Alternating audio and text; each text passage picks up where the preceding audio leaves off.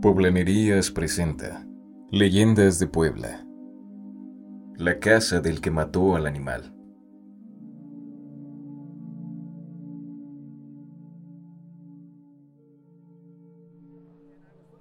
Cuenta la leyenda que en una antigua casona del siglo XVI en la ciudad de Puebla de Los Ángeles vivía Pedro Carvajal, un adinerado hombre con gran influencia en la ciudad. Viudo, don Pedro tuvo bajo su cuidado a sus dos hijos, un adorable pequeño de seis años llamado Fernando y una hermosa joven de nombre Teodora de 16 años.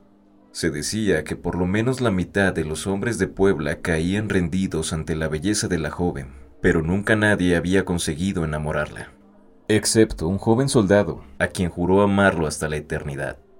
Don Pedro, cegado por su honor y dignidad, repudiaba aquel hombre de clase inferior quien buscaba a su doncella, pero le fue negada cualquier unión entre ellos. Un día, a Puebla llegaron rumores de una monstruosidad. Unos decían que era un chacal, un coyote gigantesco, otros hablaban de un lobo demoníaco que se aproximaba a la ciudad, buscando aterrorizar a sus habitantes, paralizándolos para después devorarlos. Sin embargo, un fatídico y triste día, el demoníaco animal llegó a la casa de don Pedro y sin mucho esfuerzo encontró el cuarto del pequeño Fernando, paralizándolo mientras su hermana suplicaba ayuda. El monstruo devoró al pequeñito frente a Teodora. Enfurecido y lleno de ira, su frustrado padre ofreció su tesoro más amado para quien cazara y llevara la cabeza del animal frente a su persona, la fina mano de su hija Teodora. Muchos hombres dieron caza al animal sin tener éxito alguno, pues morían o huían despavoridos ante el imponente demonio.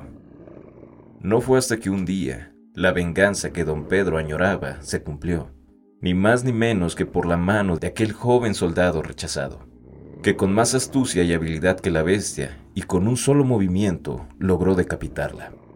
Su acto de valentía fue tal que hasta el propio virrey de la Nueva España le dio el título de noble. Y reconociendo la valentía y posición del joven soldado, don Pedro Carvajal no dudó en concederle la mano de su querida hija. Fue así que se celebró la unión entre ellos y Puebla pudo descansar tranquila, sabiendo que el animal era cosa del pasado. Actualmente la antigua casona sigue de pie.